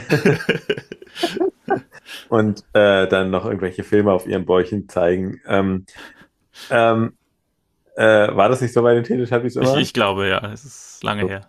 Ähm, naja, ich, was mir daran aber gefallen hat, ist, dass, glaube ich, schon einfach in dem Fall eine Figur mal gefordert wird. Also es ist, glaube ich, so, dass, dass die geneigten Zuschauer von der Serie schon immer, dass das der Fels in der Brandung ist. Dass die beiden müssen natürlich immer das Wie austarieren, aber es ist eigentlich keine Frage des Ob. So, und auf einmal kommt so eine Dimension rein und wird auch so schön dargestellt, wo man aber merkt, krass, das korreliert gerade eigentlich mit dem Romantikgefühl, was man bezüglich der eigentlichen Beziehung haben sollte. Das finde ich eigentlich ganz gut. Okay, also nochmal gucken. Also ich habe dazu, glaube ich, später was zu sagen. Also okay. es gibt nämlich noch eine andere Szene, da passt es besser hin. Christian kommt zu Paul, der am Esstisch sitzt, der hat immer noch nicht aufgegessen. Mama soll kommen, sagt Paul. Lisa sagt, Mama hat noch viel zu tun, aber Moritz wird ihr helfen. Und Christian hat sie auch schon angerufen, aber nur die Mailbox erreicht und will mal hinfahren. Also zum Internat. Die Seiferts kommen auch nach Hause. Frank fragt Uli nach Hilfe auf dem Dach. Ähm, sie sagt, sie soll sich eigentlich schonen und ist müde. Geht es denn nicht einmal ohne mich? Und er wird ein bisschen wütend und sagt, sie weiß doch, dass er sie braucht. Und dann sind wir bei Moritz und Marlene, die nicht dahin gefahren sind, glaube ich, wo Marlene hin wollte, sondern die sind zu einem See gefahren und sitzen im Boot. Und Marlene meint auch, sie kannte den See gar nicht und sie muss mal mit der Familie herkommen. Moritz sagt, denkst du immer an deine Familie? Und dann stottert er so ein bisschen rum und sagt, so eine tolle Frau wie du. Ich finde es einfach schade, dass du schon vergeben bist. Und Marlene sagt, komm, wir gehen. Und jetzt würde ich nochmal drauf Bezug nehmen, denn es ist halt schon, also Christians Reaktion, wie gesagt, ist übertrieben. Dieses äh, von wegen, ah, ihr nennt euch beim Vornamen, das ist für mich jetzt schon der Grund, eifersüchtig zu werden. Mhm. Aber Marlene hat ihm ja gesagt, sie weiß oder sie glaubt, dass ähm, Moritz so ein bisschen in sie verliebt ist. Und dass sie dann so, dass sie ihm dann hier so Hoffnungen macht und mhm. keine klaren Grenzen setzt. Nicht sagt, ja, ich bin nun mal vergeben oder so, sondern eben sagt, als er sagt, äh, schade, dass du vergeben bist, ach komm, wir gehen jetzt mal und so. Ähm, und eben auch mit ihm dann da irgendwie so romantisch ins Boot geht. so. Ja, ja da, da, hast du recht. Sozusagen, eigentlich ist es so, es ist sozusagen ähm, zwei, zwei Männer sich so ein bisschen an der Angel halten, wenn man so will. Mhm. Ähm, den einen, äh, der, also zwei, zwei sind verliebt und der einen macht man, dem einen macht man klar, du, sei ruhig eifersüchtig und dem anderen ähm, sagt man, ja komm, wir können äh, Spaß haben, äh, also wir können äh, unterwegs sein zusammen und so. Ja, das stimmt. Da wird vor allem, wenn man so überlegt, dass die beiden beruflich miteinander zu tun haben, dann ist es natürlich wirklich ein bisschen komisch. Mhm. Seifert ist wieder auf, oder weiterhin auf dem Dach und die Frau steht unten an der Leiter und ruft ihm die Anleitung zu und er versteht nicht mit den schönen, mit dem schönen Dialog von unten. Ich schrei doch schon! Und er, was? und sie beschließt, die Leiter hochzuklettern. Grün auf grün und darauf rot, sagt sie. Verstanden, sagt er, und sie ist erschöpft. Und ähm, er verkabelt oben und derweil fällt sie von der Leiter. Hm. Ja, ich weiß nicht, ob du das mitbekommen hast. Aber Äh, er rennt hin, sie ist ansprechbar, sie meint, sie braucht einen Arzt. Wie äh, äh, welch ein Glück, dass Christian gerade zu Marlene wollte und ins Internat gekommen ist, weil Moritz, äh, Quatsch, weil, wie heißt er, Frank Seifert nämlich jetzt losrennt und sagt, wir brauchen Hilfe, wir brauchen einen Arzt und ungefähr fünf Meter von dem Unfallort entfernt kommt Christian gerade in die Tür rein. Und ähm, ja, er ruft die Ambulanz und später im Krankenhaus kommt Christian dann aus der Intensivstation und trifft auf Frank. Er meint zu ihm, die, seine Frau ist stabil. Bei dem Kind laufen die Untersuchungen noch. Wird sie überleben? Wir tun unser Bestes. Ja, auch schnell eskaliert hier die Szenerie. Ja, ja, das ist wahr. Das, ähm, nee, fällt mir jetzt nichts Schlaues zu ein. Dann fällt dir vielleicht zur nächsten Szene was Schlaues ein, nämlich Spengler fängt Inge am Tag des Essens ab, ist voll des Lobs, hat das prima hingekriegt. Das ist ja fast wie ein Staatsempfang hier. Und Johannes steht, der Frack ausgezeichnet, den sollte er öfter tragen. Sie stoßen an mit Wodka und ich denke, jetzt kannst du was dazu sagen. Unter all den russischen Landweinen ist mir der Wodka der liebste, sagt Spengler. Deine Meinung zum Wodka? ah, äh, ja gut, ich vertrage sowas ja eh nicht. Äh, da bin ich wirklich der, der Falsche. Ich finde halt wirklich lustig, dass anscheinend äh, Eisenach sehr wirklich im, im, äh, im Blick der, der vielen ausländischen Investoren ist. Ne? Also vielleicht auch unter dem neuen Bürgermeister Spengler, der alte Erwin Baum hatte, hatte glaube ich, nicht so, nicht so viel. Und, nee, der hatte nur den Fleischfabrikanten. Konrad Tromberger, den er in die Stadt. genau. Ähm, nee, aber Wodka, da bin ich leider raus. Also das ist leider, ich bin da raus. Schade, schade. Ja, ist die Frage, in was die investieren, ne? Also ja. Die, diese Investi Investoren, also was, keine Ahnung, es klingt ja fast so ein bisschen wie Geldwäsche oder irgendwie so.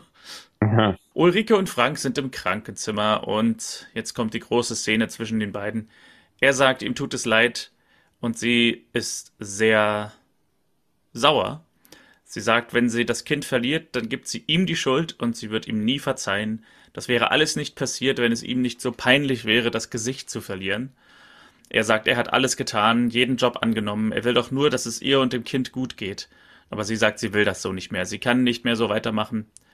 Du hast mich und das Kind in Gefahr gebracht, weil du keine einfache Anleitung lesen kannst.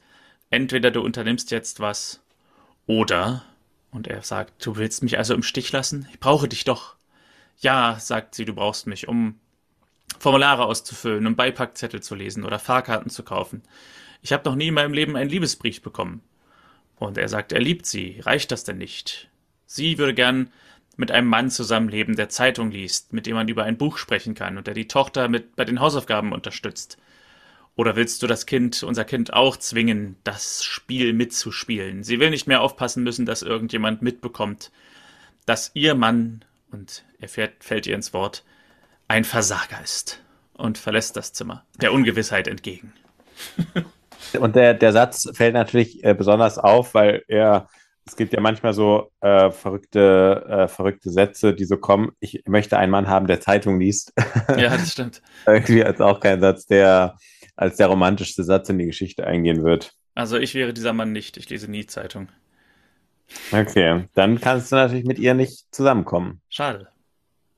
Man kann man mit mir über ein Buch sprechen? Ja, doch, kann man.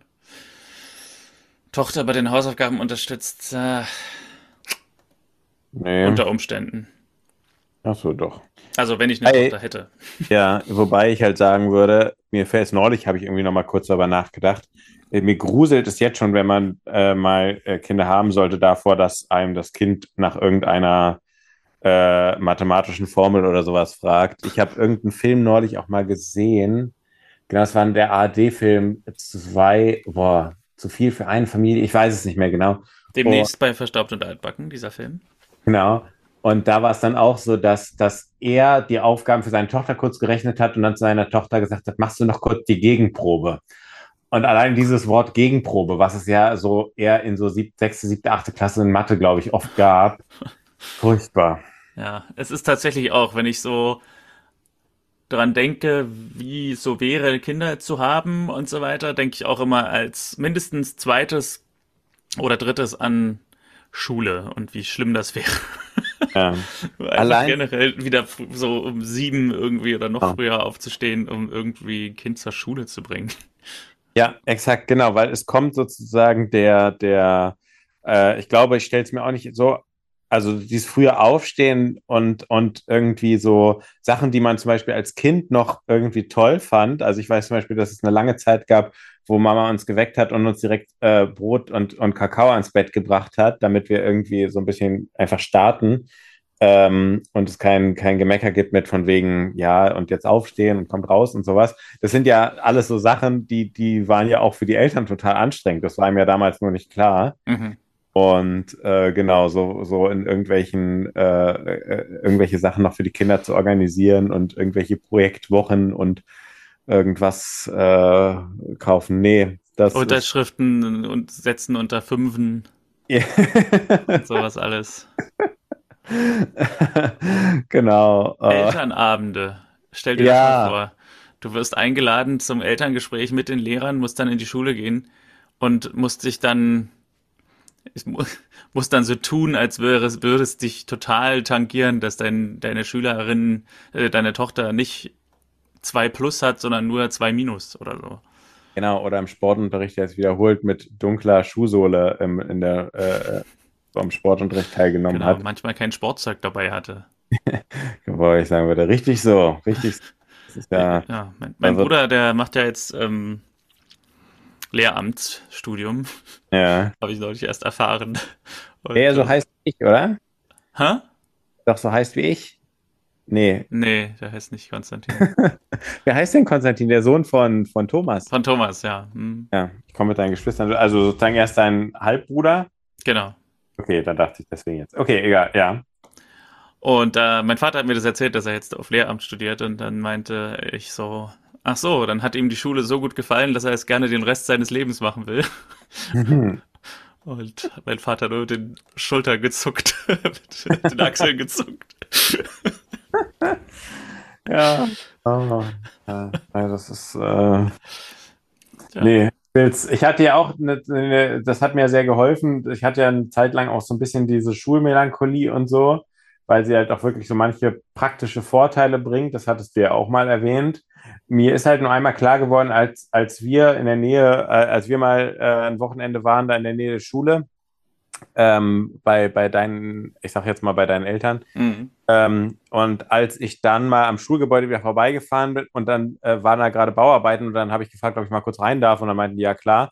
Und dann bin ich durch diese Räume wieder durchgegangen und dachte, ach stimmt, Schule hieß ja, dass das der Alltag ist. Mhm. Äh, dass es sozusagen diese ganzen ähm, äh, Tafeln und, und all das Ganze gibt und äh, nee, also ja.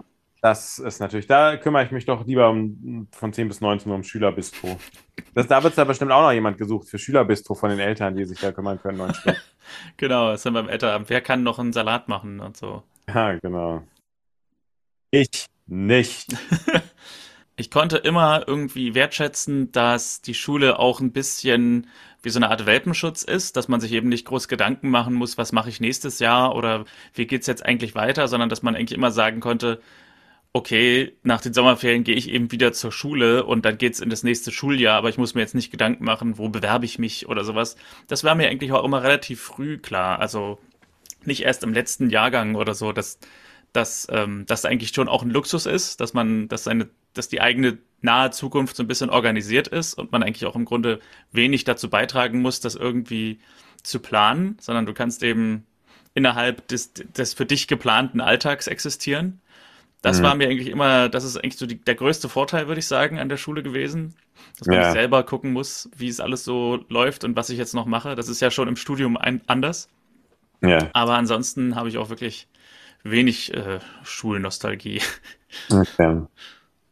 Also was, ja. und was, was, glaube ich, auch vernachlässigt ist, ist dann auch, ähm, ja, man muss, also ich würde jetzt heutzutage vermutlich nirgends mehr um 8 Uhr anfangen, also ich bin ja nur hm. noch Freiberufler, da muss ich das auch nicht, aber wenn es irgendwo eine Arbeitsstelle gäbe, wo ich um 8 Uhr anfangen müsste, dann würde ich da schon, ähm, müsste ich da schon Leidenschaft für haben, um das überhaupt zu machen. Und dann äh, ist halt schon trotzdem das Ding, man konnte sich das ja schon ganz gut organisieren, dass man denn doch sehr viel Freizeit hatte. Mehr als man damals, glaube ich, gesehen hat. Klar, es gab immer irgendwie sowas von wegen, ich müsste noch eine Hausaufgabe machen oder sowas. Aber lass uns ehrlich sein, es war dann auch nicht der Weltuntergang, wenn man mal eine nicht hatte. Ja, das stimmt. Was ich halt wirklich nachteilig finde, ist ja, das eine ist ja das Thema frühes Aufstehen. Das Blöde ist, und das genieße ich wirklich bis heute sehr viel, ähm, dass es anders ist, ist ja nicht nur der Aspekt frühes Aufstehen, sondern dadurch auch wirklich ein bisschen früher ins Bett gehen. Mhm. Ähm, und ähm, das, das finde ich, glaube ich, sozusagen, dass einem der Abend so ein bisschen genommen wird. Also ich glaube, dass für mich, also, und das war ja auch allein schon aufgrund des Alters damals lange so, dass man einfach, das so klar war, okay, man ist nach einem gewissen Zeitpunkt, äh, zu einem gewissen Zeitpunkt einfach im Bett. So, und das finde ich heute schon schön, dass man so das Gefühl hat, ja, wenn ich um, es gibt auch mal hier Abende, wo ich mit Freunden dann bis 10, 11, 12 äh, draußen unterwegs bin. Und ähm, da, das. Oder bis das, vier, ja. wie damals in Bremen, als wir oder so, genau. Das, das war ja sogar am Wochenende. Aber ähm, dass man auch unter der Woche mal so ein ganz bisschen mehr, äh, so ein bisschen mehr Zeit irgendwie hat. Mhm, mh. Das, man, sich das ja. Ich erinnere mich noch, da war ich, glaube ich, 15 oder 16. Da war ich das erste Mal im Sommer in einem, äh, auf so einer Chorfahrt. Das heißt, es gab so ähm, Proben über ein paar Wochen, dass man so an Stücken geprobt hat im Sommer. Und äh, dann gab es so eine Konzertreise, eine kleine, wo wir dann diese Stücke aufgeführt haben. Waren ziemlich anspruchsvolle Sachen. Die Proben waren intensiv, zweimal am Tag für mehrere Stunden. Und am Abend hat man zusammengesessen, hat gegessen und getrunken. Dort habe ich eigentlich das erste Mal in meinem Leben äh, das erlebt, dass man an einem Morgen aufstehen muss, auch was zu tun hat am Tag, aber dass man trotzdem lange sitzt. Und das habe ich danach nie wieder verloren. Also ich glaube, dieser erste Urlaub, ich glaube, es war 2007, ähm, hat mich hat nachhaltig geschädigt, dass ich dann auch in der Schulzeit danach immer irgendwie bis nach Mitternacht wach war und äh, dass, dass mir dann wirklich immer weniger Schlaf reichte, um irgendwie zu funktionieren. So.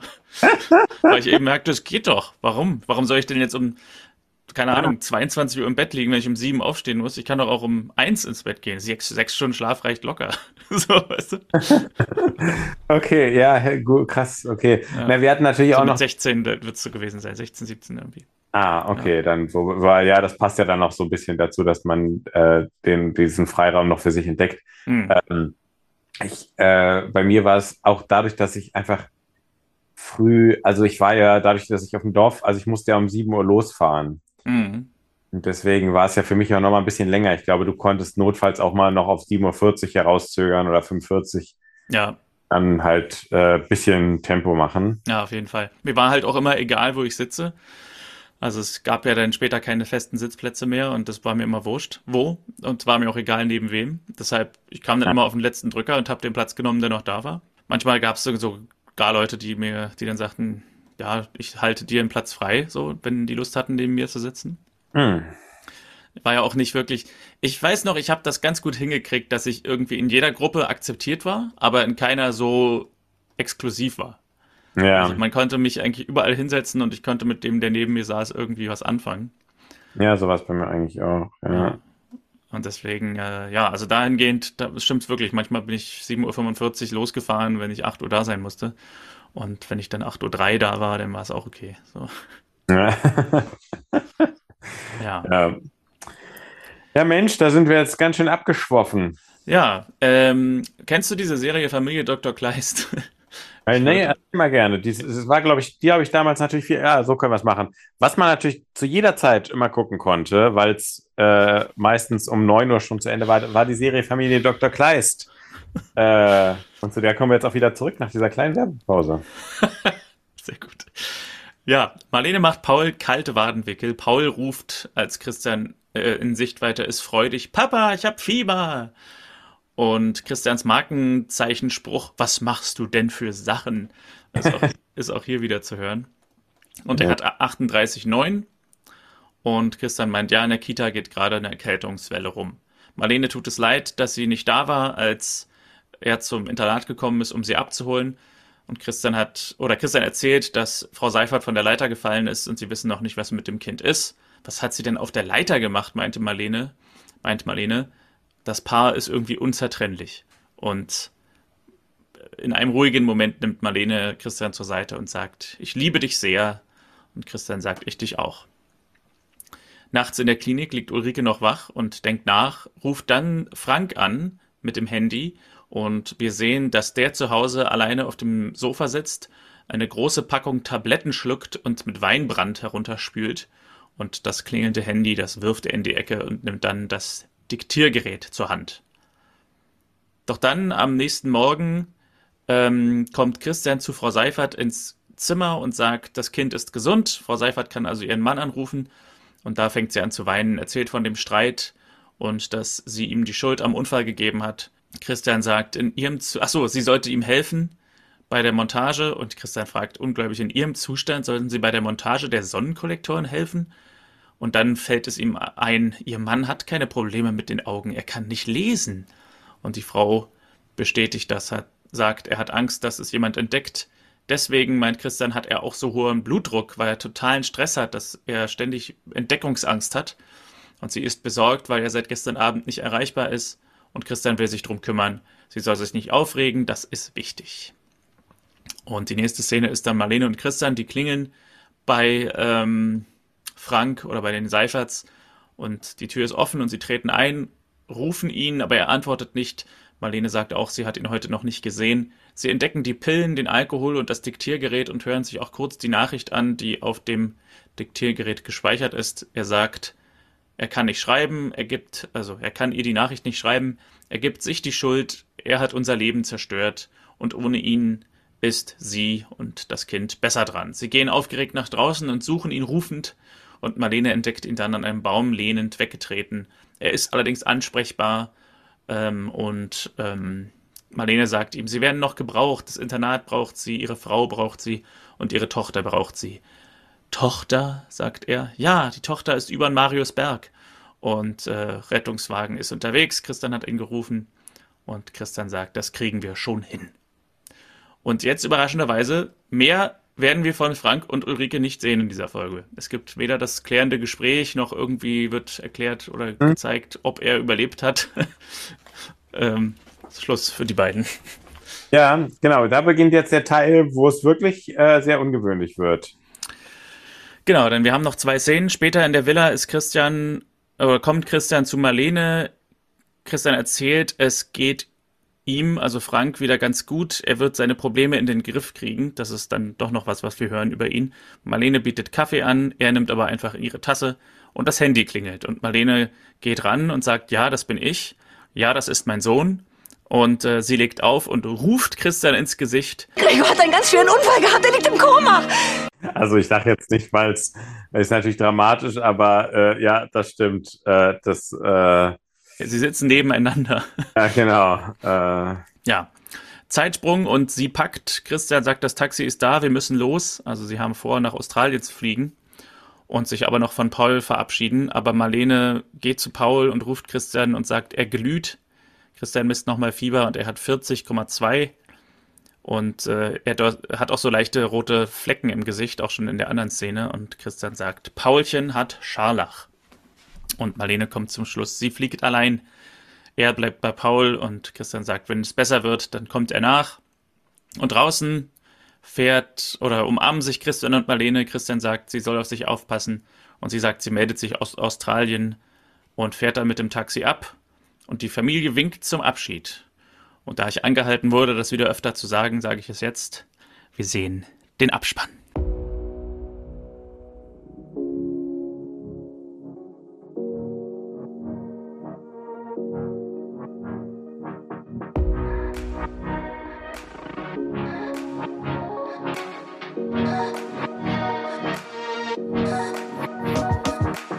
Folge 406 bzw. Folge 45, Hilferuf.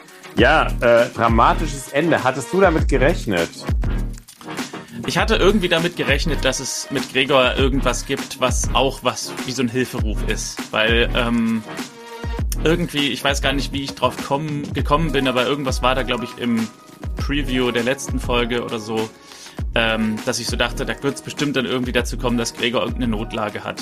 Und dann hatte sie ja später auch, also in dieser Folge dann auch diesen Albtraum, dass Gregor irgendwie schreit und irgendwas passiert ist.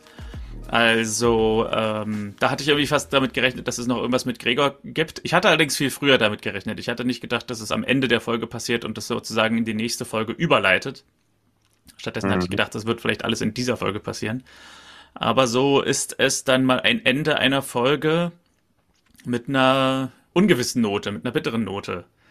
Ähm, wie ich es, glaube ich, vor ein paar Folgen mal gesagt habe, dass man das mal machen könnte oder dass man das öfter machen könnte. Und witzigerweise ist es ja ein, eine Reminiszenz an ein anderes Ende, äh, auch einer Gregor-Episode. Äh, in Staffel 1 gab es diese eine Folge, wo er am Ende der Folge von Remanka festgenommen wird. Und da endet die Folge ah. damit, dass ähm, die eben ihn festnehmen und dann Marlene und Christian vor damals noch Marlenes Haus stehen und so der Polizei hinterher gucken und so auf ihren Gesichtern, die so aufgewühlt sind, dann der Abspann erscheint. Also das ist die einzige andere Episode, wo ich mich erinnere, dass auch die Episode so auf einem etwas dunklen Ton endet. Ja, ja, das stimmt. Ansonsten würde ich sagen, wir müssen mal ein bisschen sortieren, was wir alles gesehen haben, denn in der Folge steckt ja einiges drin. Ich fand, wie gesagt, das habe ich ja vorhin schon gesagt, Gregors Comeback eigentlich ganz schön. Äh, alle Figuren, die irgendwie in der ersten Staffel vorgekommen sind, auch sowas wie Erwin Baum oder ähm, Klaus Kleist oder so, die haben für mich immer einen besonderen Stellenwert, weil sie einfach so diese ursprünglichen Figuren sind, die irgendwann mal, mit denen irgendwann mal alles begonnen hat. Auf Klaus Kleists Comeback warten wir ja immer noch so ein bisschen. Der wurde ja auch am Anfang von Staffel 2 in den Bus nach Südafrika gesetzt. Aber zumindest Gregor ist jetzt wieder da. Äh, fand ich auch schön, weil man hat das jetzt über mehrere Folgen aufgebaut. In der letzten Folge gab es die Erwähnung von Gregor. Hier sieht man ihn dann einmal ganz kurz auf dem Bildschirm. Und in der nächsten werden wir ihn dann wahrscheinlich in voller Montur sehen. Mal gucken. Mhm. Ähm, das fand ich irgendwie einen ganz gelungenen äh, Handlungsbogen, um ihn jetzt wieder zurückzubringen. Ja, ja, das, das, das kann ich verstehen. Ja, dann hatten wir äh, Frank und Ulrike, die Story. Die hatten beide, finde ich, ein gewisses Charisma. würde hier den Kritikpunkt setzen, dass man es sehr offensichtlich für den Zuschauer präsentiert hat, dass Frank nicht lesen kann. Ähm, wie gesagt, da gab es am Anfang noch so ein paar Sachen, wo man so drauf kommt und dann so denkt, boah, wie, guck mal, ich bin drauf gekommen, wie schlau ich bin. Und dann wird es irgendwie noch fünfmal. Mm. Hier ist die Anleitung. Mm, ach, ich muss los. So, da wäre ja. etwas mehr Subtilität vielleicht angenehm gewesen. Aber vor allem, weil Christian es dann nicht mal merkt. also Christian ist sozusagen der dummste, der dümmste von uns, weil wir es alle gemerkt haben, aber Christian stattdessen sagt, er soll mal zum Augenarzt gehen. ja.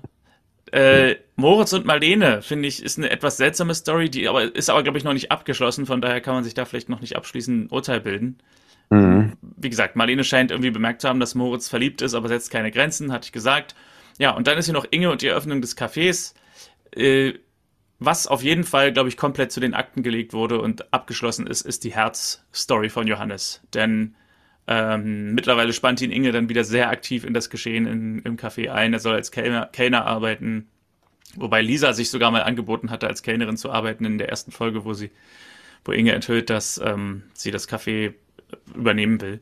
Also Herzstory, da machen wir einen Haken hinter, jetzt geht's um Gregor. Was eigentlich aber coole, wenn man so drüber nachdenkt, eine coole Strukturierung der Folgen ist. Man hat so eine durchgehende Story einer Figur, die uns am Herzen liegt, theoretisch. Also jetzt wird es halt in den nächsten drei Folgen Gregor sein. Und dann hat man parallel dazu immer noch so Gastauftritte, die dann eben in der Folge für die Folge exklusiv irgendwelche Geschichten erleben.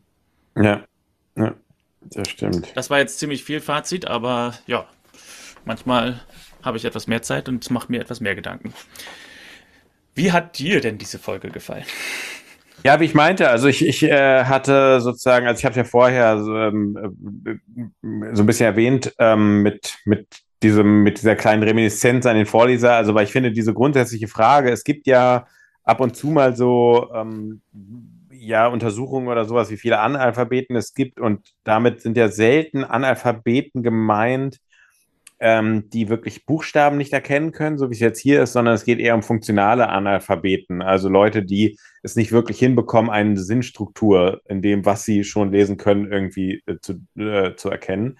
Und ähm, irgendwie dieses Thema Scham, ähm, dass man dem ausweichen will, ähm, da würde ich sagen, ich sag mal so, da steckt eigentlich von den meisten Geschichten, die es so gab, von, von den mehreren Geschichten und vielen Patienten, die es gab, steckt da vielleicht am meisten drin. Also da würde ich am ehesten sagen, das ist irgendwie ein Andockpunkt für so eine Figur. Wie hat die sich eigentlich, da stellen sich mir am meisten Fragen, wie schlägt diese Figur sich sonst äh, im Leben? Äh, was sind so die größten Bewältigungsstrategien, ähm, wie sie es versucht und sowas. Deswegen hat mich die Story durchaus interessiert. Mich hat auch interessiert, ähm, äh, wie es mit, also was ich ja vorhin auch meinte, mit Marlene und äh, Christian, dass da irgendwie jetzt so eine andere Episode reinkommt und halt was ist, wo man immer, es ist ja immer am schwierigsten auch für Autoren, wo setze ich die, die Sympathie mit der äh, Figur aufs Spiel? Und da wird ja, glaube ich, Marlene, die ja schon ziemlich sicher ein großer Publikumsliebling ist und, äh, und, und, und also in der Serie war, das setzt man damit ja so ein bisschen aufs Spiel. Mhm. Und irgendwie gut. Und ähm, Genau, von daher ähm, hat mir das eigentlich die Folge ganz gut gefallen und ähm, gehört aus meiner Sicht zu den besseren. Okay. Hast du dennoch ein Sushi Lushi Dahlmann? Wo sind wir denn eigentlich hier? Warum, äh, was darf man überhaupt noch in Deutschland sagen? Ja, habe ich, aber es ist sozusagen schon, äh, es, äh, am meisten Spaß macht es ja immer, wenn man ähm, äh, wenn man Sätze rauspickt, die einfach so nebenbei gefallen sind. Und da gibt es jetzt nicht so richtig den, also wir haben das schon vorhin thematisiert. Es ist für mich so ein ähm, äh, Zusammenspiel, also er geht, im Prinzip geht er das zweite Mal an Bernd Spengler. Mhm.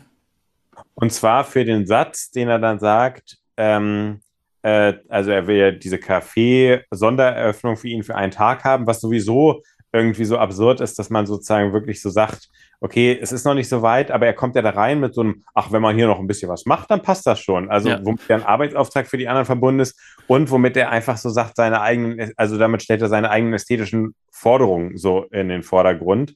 Ähm, kann sein, dass eine Liebhaberin für Kaffee, also für eine, die jetzt wirklich das gründet, dass die einfach auch einen anderen Anspruch hat. So und ich sage ja auch nicht auf einem Plakat, ach ja, äh, Werbe, also äh, Wahlplakat, äh, wenn man dann einfach hingeht und sagt, ach, äh, guck mal, hier Bildbearbeitung, äh, hier, da ist noch ein Pickel oder sowas, ist ja egal, passt schon. Also ähm, da, da sollte er da die Expertin sprechen lassen. Und aber konkret ausgesprochen für den Satz ist es dann, wenn er sagt, äh, eine Hand wäscht ja die andere. Äh, Sie wissen ja, wer die, wer den, ähm, äh, äh wer, wer, den Baustopp ausgesetzt hat. So. Mhm. Und dabei muss man mal daran erinnern, dass es seine eigene, dass es die Schlampigkeit seines Hauses war, dass überhaupt erst der Denkmalschutz zu spät involviert wurde und plötzlich einen Baustab verhang, verhängt hat. Also erst wird dieser dumm gebeten, los, mach doch mal bitte das Café. Dann gibt sie da alles rein. Und dann heißt es ja, der Denkmalschutz ist damit aber gar nicht einverstanden. Na, ich kümmere mich drum. Und jetzt steht sie deswegen in ihrer, in seiner Schuld. Also ähm, finde ich unpassend. Und ähm, ja. Ja, von daher geht das das zweite Mal an ihn. Und ich habe das Gefühl, er kommt spät ins Rennen, aber wer weiß, Bernd Spengler scheint äh, äh, das, äh, beim Rennen sich schnell nach vorne beamen zu wollen. Äh, vielleicht hat auch das Amt damit was zu tun, der, der Bürgermeister. Wir haben ja auch Erwin Baum ab und zu bedacht mit dem Dahlmann.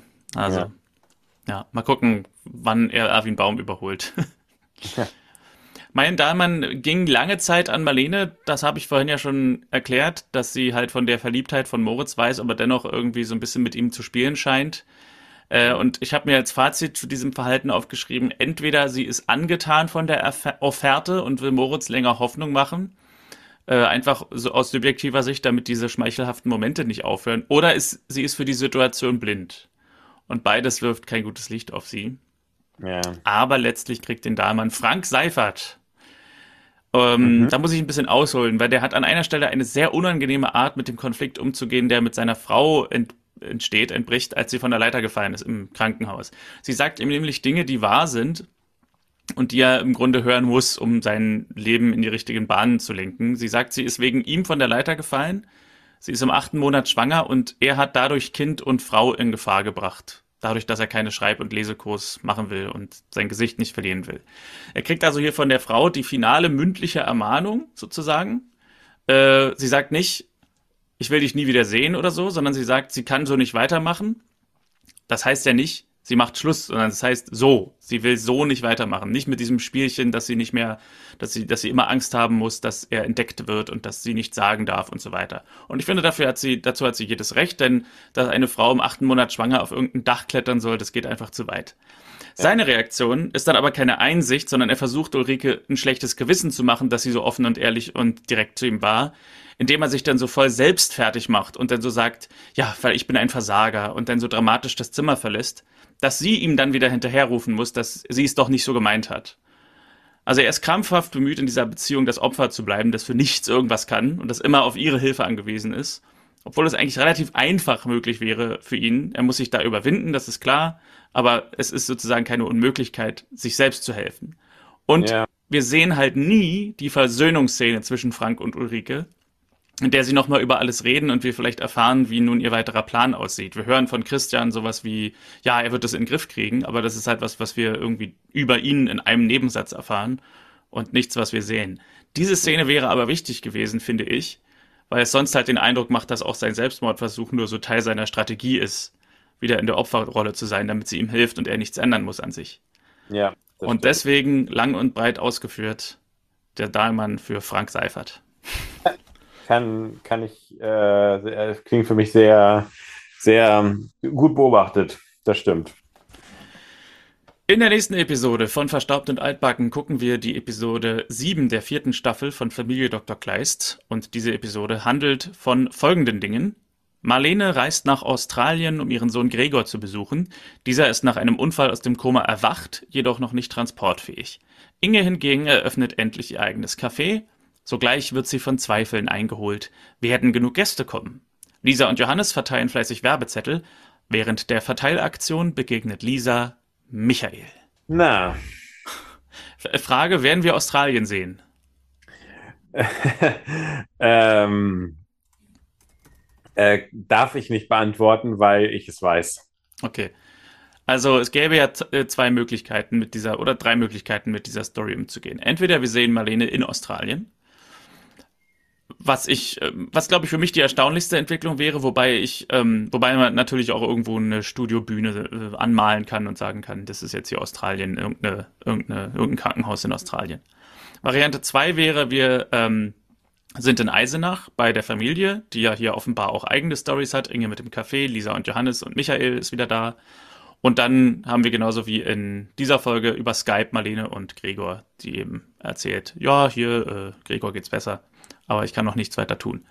Variante 3 wäre im Grunde die, dass wir alles, was wir jetzt von Marlene und Gregor sehen oder erfahren haben hier über den Preview, nur erzählt kriegen. ähm, hm. Und ja. wir sie sozusagen gar nicht sehen. Mal gucken. Du hast die Folge schon gesehen, vermute ich? Nee, ich habe ich hab, äh, die, also sozusagen, ähm, die, ich habe nicht die Folge ähm, schon, also es ist nicht so, dass ich die jetzt vorgeguckt habe, aber mir ist sozusagen, ähm, ich weiß, wie die Serie damit sozusagen umgegangen ist, deswegen kann ich das jetzt nicht so okay. vorwegnehmen. Dann bin ich mal gespannt, wie es dann wird und äh, mal gucken, ob eine, ob ich eine der drei Sachen jetzt richtig hatte, wenn die drei Sachen richtig sind. Und äh, ja, mal schauen, ob ich dann überzeugt bin von dem Schritt, den sie machen. Warten wir es ab, aber zunächst mal gibt es ja ähm, Festigkeiten, bevor es in die neue Folge geht. Es geht ins neue Jahr und äh, wir, wünschen, wir danken allen Hörerinnen und Hörern, die uns in diesem Jahr begleitet haben und ähm, die ähm, dafür, weiß nicht, haben sie dafür gesorgt, dass wir weitermachen. Wir würden auch ohne Hörer weitermachen. ja, aber es ist doch schön, dass wir zumindest die paar Hörer, die wir haben, dass die dann auch wirklich äh, ab und zu. Also wenn man es so für null Personen macht, dann wäre es vielleicht ein bisschen weniger äh, spaßig. Ich meine, wir haben ja, wir haben ja Hörer bis in Übersee, also das darf man ja, ja auch nicht. Vielleicht kommen ja jetzt ein paar aus Australien noch dazu. Übrigens, wir haben eine, eine neue Folge, die, ähm, die jetzt wieder groß runtergeladen wird. Äh, wahrscheinlich wegen dem Titel, nämlich die Episode Tödliche Gefahr. Ah. Auch die wird, wird groß runtergeladen. Äh, Na, wahrscheinlich äh, kommen wir da in irgendeine True Crime-Geschichte äh, mit rein oder sowas. Vielleicht, ja. Ähm, genau, aber wir, wir, also wir bedanken uns bei allen Hörerinnen und Hörern, also wir bedanken uns bei allen Hörerinnen und Hörern, äh, die uns das Jahr über begleitet haben und wir freuen uns sehr über alle, die ähm, irgendwie sagen, sie haben mal gefallen und oft geht es mir auch so, wenn man so einen Podcast hört, dass man dann einfach sagt, ach schön, heute ist wieder, was weiß ich, Dienstag, Mittwoch oder in unserem Fall Donnerstag. Ähm, und äh, das trägt einen manchmal so ein bisschen, äh, es gibt einem der Woche auch so ein bisschen so eine Struktur. Falls wir das bei jemandem tun, freuen wir uns. Und äh, ja, wir hoffen, dass das auch nächstes Jahr uns ein paar Hörerinnen und Hörer treu bleiben und wünschen einen ganz tollen Rutsch in das neue Jahr. Bleibt gesund, ähm, auch im nächsten Jahr und wir freuen uns auf die nächste Folge. Wir sind Donnerstag nächste Woche wieder da. Wir haben 43 Episoden veröffentlicht und zwei Bonus-Episoden im Jahr 2023. Jetzt ist natürlich 2024, da werden wir dann auch, also wir haben ja im Februar 23 angefangen, das heißt 2024 werden wir mehr Folgen veröffentlichen, zumindest wenn wir weitermachen, wovon ich mal ausgehe. Und das nächste große Ziel unserer Reise ist natürlich dann auch der ich sag mal, der 22.02.2024, denn wir haben am 23.02.2023 unsere allererste Folge veröffentlicht. Das heißt, wir werden einjähriges Jubiläum haben von Verstaubt und Altbacken. Und ich denke, vielleicht könnte man zu dem Anlass irgendwie was Besonderes machen. Vielleicht irgendeine Folge, wo wir nebenbei Sekt trinken oder irgendwas. Aber das, da ist ja noch ein bisschen Zeit, bis wir uns das überlegt haben. Denke, genau. Also, passt auf euch auf. Alles Gute, schöne Resttage noch in diesem Jahr und bis bald. Bis nächstes Jahr.